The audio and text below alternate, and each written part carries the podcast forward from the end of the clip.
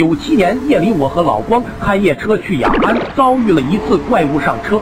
那天装车上路后，老光还和我说，以前在南疆开车遇到很多邪门的事情，但最怕的还是遇到怪物上车。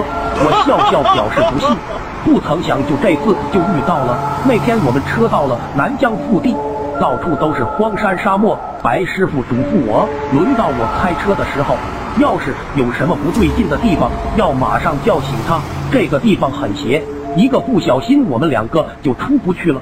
那天夜里，我照例开着车，突然我发现雾中多了一个黑影，用雾灯照了照，发现竟然是一辆破旧的货车，在雾中缓缓地开着。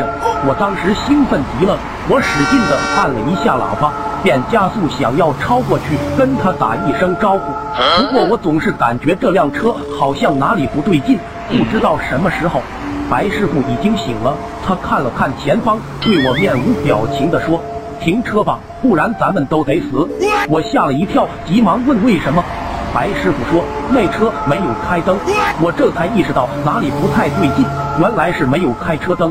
这大黑夜的不开车灯，难道是想死？我有点疑惑，是不是他们看今天月亮挺好的，所以没开灯啊？白师傅叹了一口气，说：“开慢点儿，我先打电话给朋友来接应一下。”可是就当白师傅拿出手机的时候，发现手机怎么都打不开。这时一旁的我就吐槽白师傅：“这么破的手机怎么还在用？我送你一台 iPhone 十二吧。”白师傅好奇道：“你哪来的钱？”我很惊讶说：“你不知道吗？拼多多现在有活动，花九块九有机会秒杀 iPhone 十二。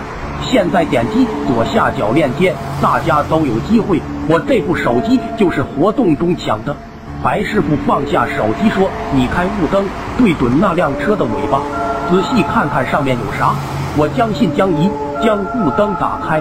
朝着那个车的尾巴一照，当时我就看到货车后面好像趴着一个大猫一样的东西，正趴在车后窗，像是往车里看。这时候他突然朝我们转过头，冷冷地看了我一眼，我就感觉他一下子就看到我心里，看得我整个人心里发毛。我急忙把车刹住了，好半天才缓过劲来。月光下，我就看着这辆车慢慢的偏离了公路。朝着荒凉的戈壁滩缓缓地开去，就这么消失在了我们的视野当中。我紧张地问白师傅：“刚才那是什么东西？”白师傅叹了口气说：“那是一只老狐狸，不知道什么时候溜上车的。那车活不过夜的，我们再跟着他，小命估计也得撂下。”过了许久，我们才继续上路。之后我还想问点什么，不过车子已经到了雅安。他拍了拍我的肩膀，就把车开走了。